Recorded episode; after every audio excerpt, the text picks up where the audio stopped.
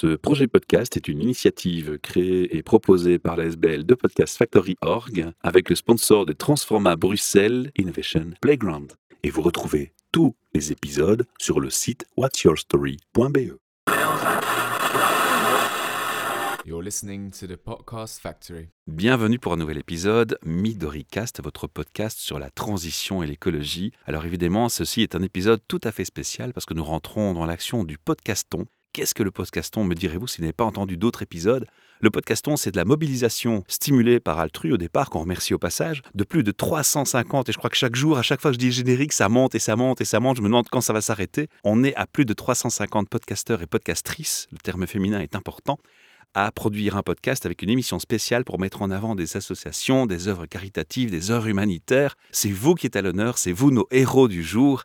Et je suis très honoré et très fier de recevoir Bénédicte aujourd'hui pour l'association Birth Bay ASBL. Alors, il faut savoir que vous allez pouvoir, chers auditeurs, faire des dons à cette association et la soutenir dans son action si elle vous touche, si elle vous parle dans votre cœur. Comment ça se passe? Vous irez sur le site de podcaston.org. Cette association sera reprise dans une liste et vous pourrez faire un don. Alors, première chose quand on reçoit quelqu'un, c'est de le présenter. Donc, Bénédicte, je vais te demander en quelques mots de me résumer qui est Bénédicte en fait. Qu'est-ce qui t'anime au quotidien et pourquoi l'environnement te touche? Je suis née à la campagne avec des parents qui aiment la terre, qui aiment les choses naturelles, qui avaient leur potager, des petits animaux, etc. Tout pour l'écologie, bien sûr. Et puis, ben, un jour, est arrivé dans notre jardin un bébé écureuil. Mes trois enfants, tout de suite, oh chouette, on va pouvoir jouer avec, le garder et tout. je dis, oh, oh c'est un animal sauvage. C'est pas un jouet. ce n'est pas un Ils étaient jeunes, je leur ai bien expliqué. Ensuite, j'ai contacté mon vétérinaire qui m'a dit bah, écoute, il existe un centre à Otigny où tu peux aller porter ce bébé écureuil et ils vont s'en occuper. Me voilà parti, voulant bien faire, bien sûr, et on a rencontré une très belle personne qui nous a expliqué comment fonctionnait le centre. Et j'étais avec ma plus jeune fille qui, à l'époque, avait 12 ans il a parlé du bénévolat et voilà, c'était parti. Ah donc l'association existait, tu es rentré dedans par ce biais. Voilà, et dans la vie tous les jours, tu fais quoi? Je suis dans l'immobilier. Je construis, je rénove des maisons au niveau plutôt écologique, des maisons zéro énergie. Il faut savoir que le secteur du bâtiment est un des secteurs les plus polluants parmi d'autres. Exactement. Et donc, quand on entend quelqu'un qui, comme toi, déjà dans sa vie au quotidien, a une action et une préoccupation environnementale sur ses activités, j'ai juste envie de dire cocorico, chapeau, merci. voilà, ça c'est le bon début d'intro. Alors après cette belle introduction sur qui est la belle personne que tu es, j'ai envie de dire, je vais te demander de nous présenter cette fameuse association que tu as rejointe. On l'a dit, elle s'appelle Birth Bay ASBL. Tu peux expliquer le nom et tu en sais plus sur cette association à nous partager avec les auditeurs? Oui, tout à fait. En fait, elle a été fondée en 1978 ça fait maintenant 45 ans qu'elle existe. Elle a été fondée par Jacqueline Castelin, qui habitait à l'époque à La Hulpe, euh, dans sa maison. Elle a commencé à sauver des animaux. Les voisins l'ont su, puis petit à petit, lui apportait des animaux, des oiseaux beaucoup d'oiseaux, de plus en plus d'oiseaux, puis des petits mammifères. Puis elle a demandé de l'aide parce que toute seule c'était compliqué, donc elle a des amis qui l'ont aidé à soigner. Comme ça, ça a démarré. Puis à un moment donné, bah, chez elle c'était plus possible. Hein. Elle a eu beau mettre des petites volières, elle ne pouvait pas pousser les murs ni les clôtures. Elle a déménagé et ça a été donc euh, transféré au Bois des Rêves, dans le domaine provincial euh, du Bois des Rêves. Et c'est dans quelle région? Otigny, Louvain-la-Neuve. L'accès est facile, mais l'avantage surtout, c'est qu'on est dans les bois. Pour revalider les animaux, ben, c'est plus facile de pouvoir tout de suite les relâcher dans le bois. Ils peuvent repartir plus facilement, sauf les animaux plus spécifiques comme les rapaces, les chouettes, etc.,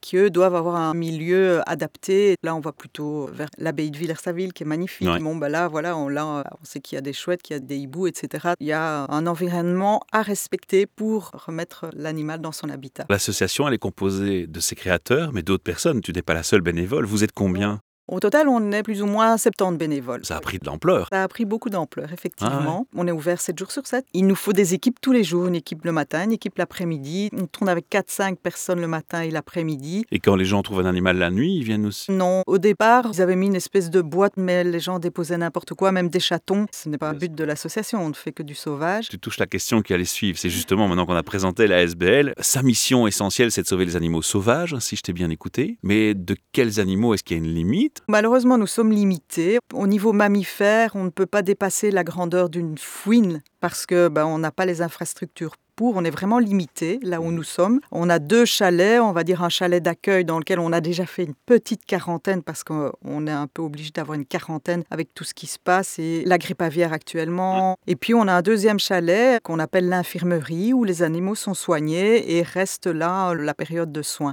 Et puis les volières extérieures pour euh, préparer à, à l'envol, au retour à la nature. Alors c'est quoi les bobos des animaux sauvages? Alors j'imagine il y a les voitures. Que ça soit aussi bien pour les oiseaux que pour les mammifères, il y a les voitures. Oui. Il y a les prédateurs qui peuvent être pour un petit oiseau, ça peut être une corneille, euh, une pie qui l'a attaqué, hein, ça peut être ça aussi. hein. Euh, Voilà, dans la nature, c'est un peu la jungle. hein. Par exemple, pour les hérissons, ben, il y a les mouches qui pondent sur eux, euh, qui créent des petits abcès qu'on appelle des miases et qui pondent leurs œufs et puis ça s'infecte. Les œufs se transforment en verre, rentrent dans la peau. Enfin je passe les détails parce que c'est pas beau à voir. Et donc, quand on voit les hérissons qui se promènent la journée dans notre jardin, ben, c'est pas normal, il y a un problème. Ah donc c'est qu'ils sont malades. Ils sont malades parce que ce sont des animaux nocturnes, on ne peut pas les voir la journée. Par exemple, ben, cet été, on a eu beaucoup de problèmes à cause de la canicule. Aussi bien oiseaux que mammifères se sont retrouvés en détresse à cause du manque d'eau, déshydratés. On en a reçu beaucoup aussi. Et oui, les voitures, malheureusement. Et alors, les gens, quand ils taillent dans leur jardin, ils font pas attention, ils respectent pas toujours les périodes où il y a la La ni- nidification. Donc, il faut éviter. Là, maintenant, on arrive dans cette période, donc il faut arrêter de tailler euh, les haies, parce que sinon, ben, on détruit les nids. La même chose avec les grands arbres, parce que dans les grands arbres, il y a les plus grands nids, les plus grands oiseaux, il y a les écureuils. Ça aussi, c'est important. Et alors, tout ce qui est pour débroussailler, les machines pour débroussailler, les tondeuses, les tondeuses robots, c'est un cauchemar pour nos petits hérissons. Elles découpent les hérissons. On- les hérissons arrivent avec des pattes coupées, avec le dos raboté. On essaye vraiment d'informer de plus en plus. Il y a quand même maintenant des communes qui interdisent, en tout cas en Brabant wallon, des communes interdisent maintenant de faire fonctionner les robots la nuit. À partir de 18h, c'est stop, il faut les couper. Et, Ça c'est euh, bien communiquer voilà. cette et information ne parce pas les remettre en marche avant 9h du matin pour que le hérisson, ben, la nuit, il ne Il rencontre safe, pas un quoi. robot. Parce que les hérissons, quand ils rencontrent quelque chose, un prédateur ou... euh, Il se bah, met en boule. Voilà. Premier réflexe, pour se protéger avec ses picots, il se met en boule. Le robot, il voit pas, il passe dessus, c'est la cata.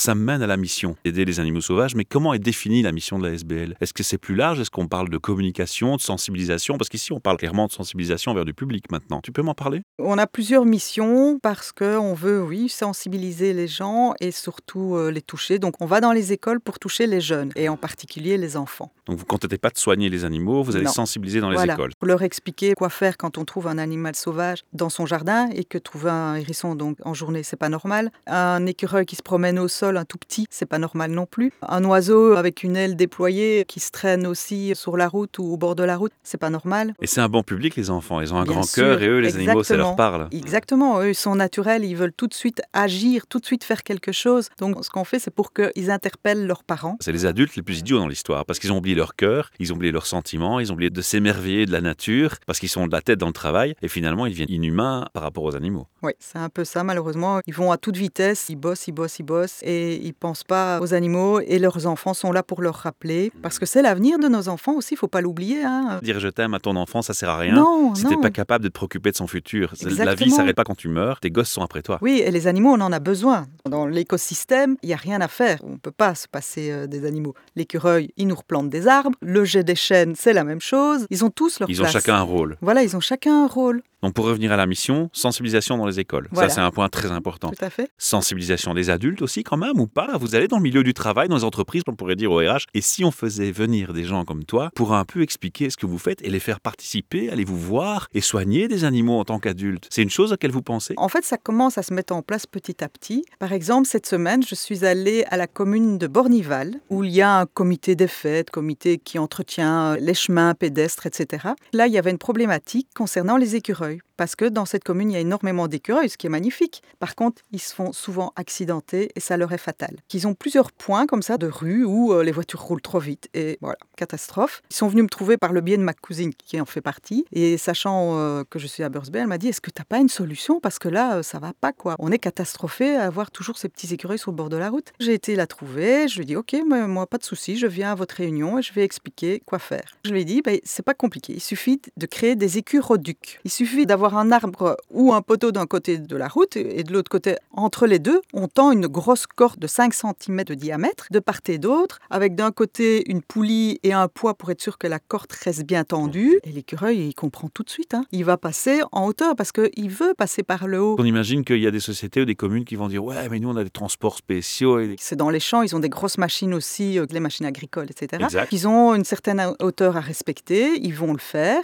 et ils vont placer euh, leur premier écuroduc Viaduc. Je serai là pour inaugurer. Ils vont faire venir le journal local pour expliquer aussi la commune. Et voilà, c'est parti. Donc vraiment, c'est la sensibilisation adulte, enfant, Ouais. action sur le terrain. C'est quoi les gros challenges de l'association pour l'instant? Toi qui es maintenant depuis un certain nombre d'années, depuis combien de temps tu es actif dans cette association Cette année, ça va faire 10 ans. 10 ans, donc tu as quand même un gros bagage d'expérience pour pouvoir prendre de la distance et du recul, comme on dit, et juger un peu c'est quoi les défis de l'association actuellement, c'est quoi les gros challenges, c'est quoi les grosses difficultés? Mais en fait, voilà, là où nous sommes situés, au Bois des Rêves, dans ces deux chalets, malheureusement, nous ne pouvons plus rester là. L'espace nous manque. On aimerait bien pouvoir sauver les, les renards. Vous avez envie d'avoir d'autres locaux ou un seul? Non, on a notre centre qu'on peut agrandir, mais tout doit être au même endroit. Pas trop décentralisé, voilà, parce qu'on fait partie quand même de la région wallonne, d'une réglementation en tant que Créaves, donc on ne peut pas faire ce qu'on veut. Voilà, ça c'est important de préciser, mine de rien. Non, on est vraiment régi par la région wallonne et par la province. Eux nous demandent de prendre plus d'animaux. Ils nous posent la question, mais pourquoi vous prenez pas les renards?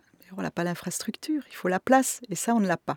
Il n'y a personne qui ait le renard alors pour l'instant. Si, il y a un Créaves, mais c'est à Namur. D'office, la distance pose Il y a problème. le, le de l'Arche à Bouzeval, mais euh, la personne qui s'en occupe a 78 ans et maintenant il arrête. Les défis sont déjà là. Oui, dans notre région, euh, d'Autigny, Louvain-la-Neuve, ben, il n'y a plus rien. On va devoir maintenant déménager. Vous avez déjà budgétisé le besoin? Oui, vu le coût des matériaux, et je suis bien placée pour le Ah oui, dans savoir, le bâtiment. ouais, il nous faut euh, une enveloppe de 500 000 euros. Ah, quand même? Ouais. Ah oui, le challenge est énorme alors. pour. Exactement. On espère que ce podcast va contribuer à déclencher quelque chose, je le souhaite de toute mon âme. Mais sur le terrain, en pratique maintenant, il y a d'autres challenges qui se présentent aussi. Il faut former des gens, il faut trouver des bénévoles. Est-ce que c'est difficile de trouver des gens pour venir vous aider? Non, trouver les gens, c'est pas difficile. Ce qui est difficile, c'est de les garder. Pourquoi? Qu'est-ce qui se passe? Parce qu'il y avait vraiment un turnover. Les gens restent 7 mois, 8 mois, et puis ben, ils passent à autre chose. Ils ont fait leur bail, ils passent. Voilà. C'est un peu le comportement, je, je jette quoi. hein. Voilà. Notre objectif, c'est de les garder. Ça, c'est le plus compliqué. Nous, ce que nous avons mis sur place, ce sont des formations. Ces formations, c'est je viens comme bénévole vous voir, je veux vous aider. Bah, j'y connais rien. Je suis pas vétérinaire, j'ai pas forcément des notions de science appropriées. Je peux donner la bectée aux petits animaux avec une petite seringue ou des choses comme ça. J'imagine que c'est comme ça qu'on commence. Voilà. Mais vous allez plus loin. Bien sûr. Nos formations, ben, il y a une formation ancien bénévole, une formation nouveau bénévole pour nos responsables d'équipe. Et maintenant, ces formations, en fait, elles sont données par une vétérinaire, par une aide vétérinaire et par notre ornithologue. Waouh. Donc le côté médical, il est cadré. Exactement. On apprend comment soigner l'animal, comment mettre un bandage à une aile, qui n'est pas évident. hein. Déjà, Là, déjà en tant qu'être humain, ouais. se mettre un, mettre un bandage à un poignet, bon, C'est voilà. déjà compliqué pour Mais une aile, euh, c'est pas évident. Donc quelqu'un qui arrive, bah, qui dit oh là là, mais je sais pas trop ce que je vais pouvoir faire et tout. Bon bon voilà, on le prend en écolage. Et là, il va pouvoir d'abord dans un premier temps, s'il, parce que bon, les dates de formation vont peut-être pas coïncider. Chaque responsable d'équipe, donc le matin il y en a un, l'après-midi il y en a un aussi, prend la personne avec lui et lui montre tout ce qu'il y a à faire et petit à petit. euh, Donc c'est d'abord un transfert de marques. talent. Tout à fait. Ça peut être n'importe qui. On a des jeunes de 13 ans, 16 ans, 20 ans, comme on peut avoir une personne de 60 ans, de 70 ans, qui est pensionnée et qui a envie de s'occuper à quelque chose. hein. Il y a vraiment tout âge. On a eu la chance d'avoir un don, il y a de ça 3 ans, euh, qui nous permet là maintenant de continuer, c'est de pouvoir avoir la vétérinaire. Ah oui, parce que vous devez la payer. Elle ne place. fait pas ça bénévolement, Non, elle. on a deux employés en fait. C'est la vétérinaire qui vient 4 jours semaine et une aide vétérinaire qui vient 2 jours semaine.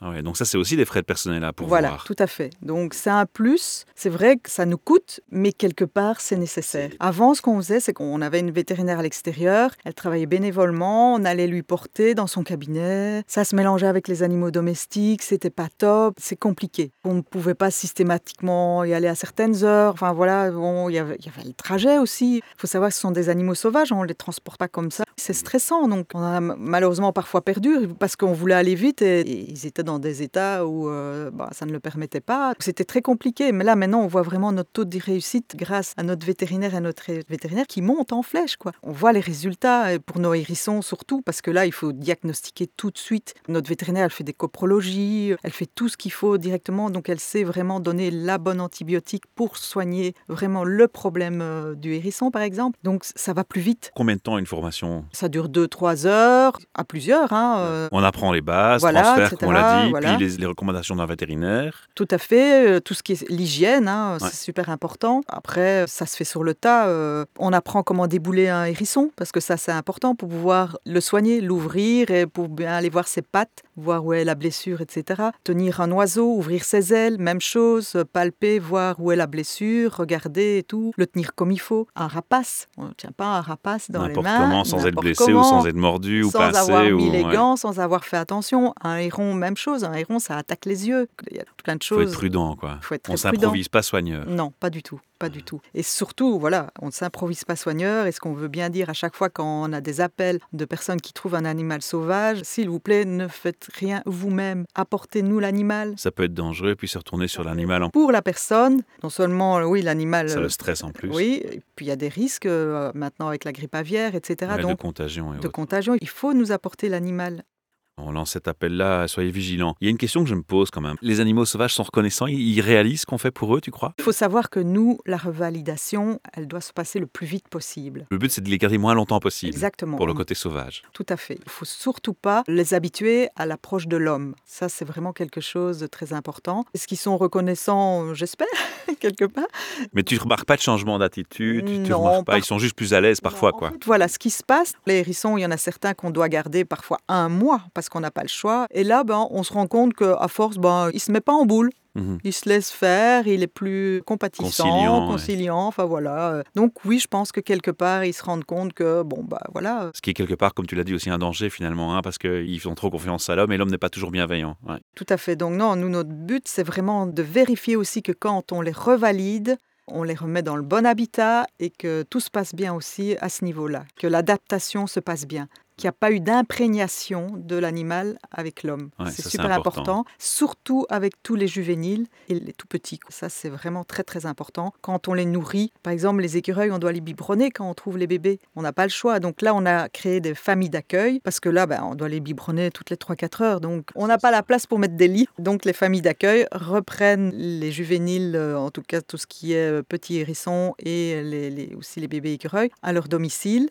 Ils ont été eux-mêmes formés pour biberonner, etc., euh, correctement. On leur demande bien de surtout pas s'attacher. de surtout pas le mettre en contact avec leurs animaux domestiques et de vraiment euh, les écarter très vite, de mettre dans une pièce où il n'y a pas du va-et-vient, etc. Qui reste sauvage où il n'y a pas possible. de bruit. euh, voilà, c'est ça. Mais c'est difficile hein, parce qu'un bébé écureuil, quand vous commencez à le biberonner, ben, il vient se coller à votre main et tout. Si vous laissez fait, il, il monte sur votre bras, il vient se coller, se cacher dans le cou Ah, et c'est tout. c'est- craquant.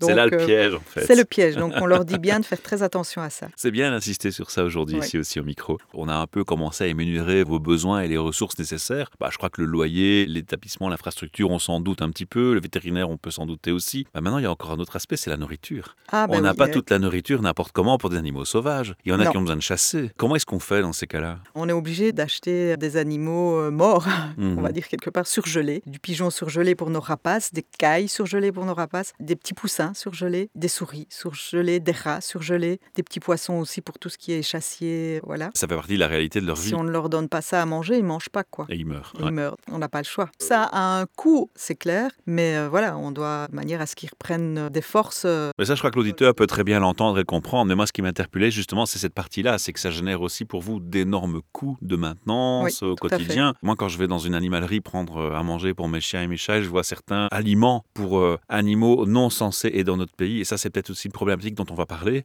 Quand je vois les prix, je me dis, ah bah, il faut un fameux portefeuille pour euh, avoir un boa chez soi. quoi. Là, maintenant, on arrive aux animaux euh, non classiques, qui ne sont pas censés être en Belgique. C'est aussi un problème pour vous? Vous avez parfois des gens qui viennent avec un animal qui, bah, sincèrement, c'est pas votre mission. quoi. Euh, on vous amène son iguane malade ou Oh non, ça, ça euh, n'arrive ça va, jamais. ça parce vous que échappe. Là, déjà par téléphone, on le dit, voilà, nous, on ne fait pas les animaux exotiques. D'office, on a des adresses vers lesquelles on les redirige.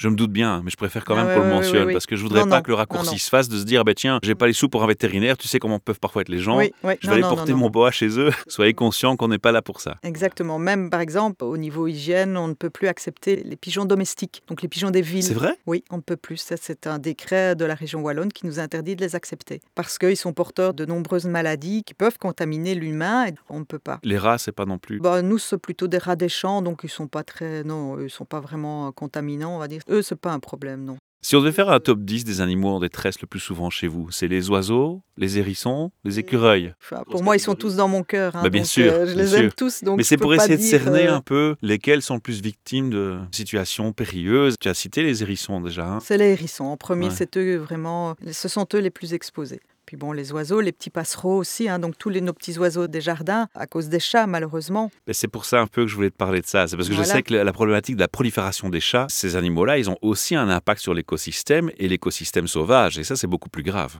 Tout à fait. Il y a une sensibilisation qui est faite sur cet aspect-là? On le dit effectivement aux déposants quand ils nous apportent une petite mésange que leur chat leur ont ramené dans la gueule. euh, bah, On dit mais non, écoutez, vous devez éduquer votre chat. Et donc maintenant, on va chercher toutes des petites astuces qu'on trouve sur Internet. C'est pas très compliqué. hein. Comment éduquer le chat? En fait, le chat, il- c'est un chasseur né. C'est son instinct, mais il est domestiqué. Donc ce qu'il faut, bah, déjà le nourrir correctement. Et puis il faut l'occuper. Ah. Par exemple, moi, mon chat, j'ai investi dans une canne à pêche, une petite canne à pêche. Au bout, il y a un petit poisson en peluche et je m'amuse, je lance la canne à pêche, je joue avec, tout en étant de l'autre main sur mon PC et voilà, je l'occupe. Il faut jouer avec. Mais bon, ça, c'est quelque chose qu'il faut faire euh, soi-même. Mais il y a d'autres petits jeux, des petites balles qui tournent en. Ouais, qu'on leur place, voilà, qu'on leur etc. place. Donc il faut les occuper, en fait. Mais ça, c'est un truc que je connaissais pas, tu vois. Pourtant, j'ai un chat, mais bon, j'ai une petite fille, elle joue assez avec le chat, je ne suis pas trop tracassé. Mais effectivement, ça, c'est un- une bonne astuce qu'on peut donner à nos auditeurs, tu vois. On a même un impact immédiat pour nos auditeurs qu'on peut euh, communiquer Magnifique. vers eux. Évidemment, dans le texte descriptif de ce podcast, il y aura les liens vers les sites internet. Vous avez plusieurs sites internet et vous avez aussi des pages sur les réseaux sociaux. On a notre page Facebook, Birds Bay, tout simple. Si tu pouvais maintenant donner un message à nos auditeurs, voilà, dans l'urgence, on a dit il faut 500 000 euros pour l'infrastructure. Vous avez besoin de bénévoles aussi? On a toujours On besoin lance de l'appel en bénévoles. permanence pour tout ça? à fait, oui. On a tout le temps besoin de bénévoles pour nous aider. Parce que là, maintenant, on va rentrer dans la période la plus importante. Le printemps, ben, il y a beaucoup euh, plus de juvéniles qui arrivent, de tout petits oisillons, de petits mammifères. Et donc là, on a vraiment, vraiment besoin de beaucoup de mains pour venir nous aider à les nourrir. Et j'ai envie de dire, c'est plutôt qu'avoir son gosse sur un smartphone, Exactement. allez, venez, venez. Ça, c'est euh, une action géniale à à, faire. C'est plus constructif que sur, sur Bien sûr, bien sûr, bien sûr. Et euh, les parents peuvent accompagner leurs enfants. C'est un moment de famille. Exactement. J'ai aussi envie de lancer un message aux entreprises. Parce qu'il y a beaucoup d'entreprises qui nous font un peu le côté euh, greenwashing, tu vois. Euh, Cher DRH, cher patron d'entreprise, qu'attendez-vous pour faire un don vers une assoce comme la tienne? Qu'attendez-vous pour aller faire un team event avec des employés dans ce genre de centre? Donner votre main et votre temps un petit peu, quelques heures par jour. Waouh, ce serait magique et ce serait tellement plus enrichissant pour les valeurs de l'entreprise aussi. Parce Mhm. que prôner des valeurs mais pas les assumer, il y a peut-être un gap aussi à corriger là. Tout à fait, parce qu'en en fait, les gens ne doivent pas venir une matinée complète ou une après-midi complète. hein, euh, Une heure ou deux suffit Ça si on se forme. euh, Voilà, deux heures. Et puis après, ils vont accrocher de toute façon. On n'est pas obligé de faire la formation complète et d'être vétérinaire, Non, tout à fait. Il y a plein de choses à faire. Même voilà, euh, des bricoleurs, ceux qui disent oui, moi toucher un animal, j'aime pas trop ça. Mais on a toujours du bricolage à faire parce que bah, des nichoirs. ou- voilà, et, on, et bon, bah, pour- on répare parce qu'on ne sait pas toujours acheter tout. Donc on répare, on répare les, les mangeoires, on répare les cages. Bon, appel aux bricoleurs, les voilà, gars. les bricoleurs peuvent venir. Et les bricoleuses. Et bricoleuses, bien sûr. J'étais vraiment enchanté d'échanger avec toi. Est-ce qu'on a couvert tous les aspects de l'association que tu aurais voulu couvrir aujourd'hui? Je veux juste donner une petite idée quand même euh, par rapport au nombre d'animaux qui rentrent, parce que là, on, vient de faire le bilan de l'année 2022. Donc voilà, nous avons accueilli 2165 animaux sauvages quand Waouh. même. Ah ouais. Voilà. Et en ce qui concerne, on va dire, notre taux de réussite, il est de 69%. C'est important aussi, hein, parce que aider, c'est bien, c'est beau, mais il faut savoir voir si on le fait de façon efficace, parce que sinon, c'est de l'argent jeté par les Non, fenêtres. non, tout à fait. En fait, on est en constante progression. Et ça, c'est vraiment notre but, c'est de continuer et de pouvoir ben, le plus tôt possible, parce que là, il nous reste deux ans et demi où on est, et euh, Il faut bouger. pouvoir déménager, voilà, parce que on, voilà, on peut pas rester là où on est malheureusement. On peut pas agrandir, on peut pas rénover, on peut rien faire du tout. On veut pas arrêter de soigner les animaux, on veut pas parce qu'ils ont besoin de nous. Et si on n'est plus là, ben, il y aura plus personne là et dans notre région, et bon, c'est catastrophique. Et c'est pas une question de politique, ça, c'est une question de, de vie, en fait. Voilà, tout à fait. Moi, ce qui me plaît beaucoup dans ce que tu me dis aussi, c'est que non seulement vous analysez vos chiffres et vos résultats, mais vous faites une remise en question. Parce que ces chiffres, ils servent à ça aussi. Et Oui. ça, j'ai envie de le souligner. C'est pas forcément fréquent que les gens se remettent en question sur le travail et la portée qu'ils ont dans ce qu'ils font. Et c'est important à souligner. Donc, si vous faites des dons, vous verrez que c'est bien géré avec bon tout sens. à fait, tout à fait. Tout Ça, là. est la euh, meilleure preuve. Rien n'est caché et, Et c'est euh, transparent. C'est tout à fait transparent. On a d'ailleurs euh, une assemblée générale et tout le monde peut venir à l'assemblée générale et tout se passe, euh, bah, c'est une ASBL quoi, avec le son conseil d'administration et donc voilà, tout, tout est transparent. Pour clôturer ce podcast, Bénédicte, je vais t'informer de plusieurs choses. D'abord, je vais faire des appels vers nos auditeurs. Je vais leur demander évidemment de faire des dons s'ils ont les moyens. Et on a entendu que l'urgence, elle est grande et que les besoins sont énormes. Et il faut pas hésiter parce que ces animaux, ils sont proches de nous. Ils sont vraiment pas loin.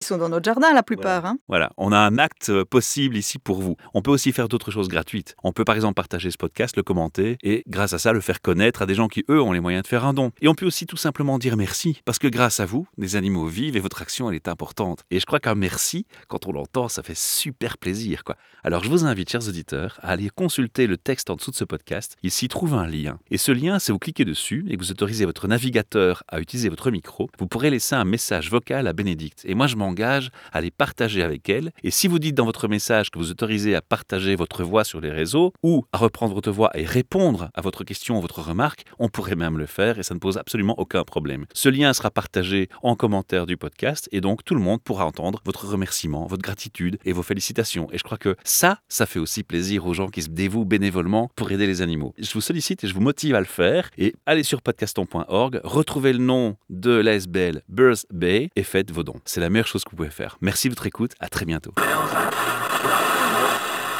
You're listening to the Podcast Factory. Ce projet podcast est une initiative créée et proposée par la SBL de Podcast Factory Org avec le sponsor de Transforma Bruxelles Innovation Playground. Et vous retrouvez tous les épisodes sur le site whatsyourstory.be.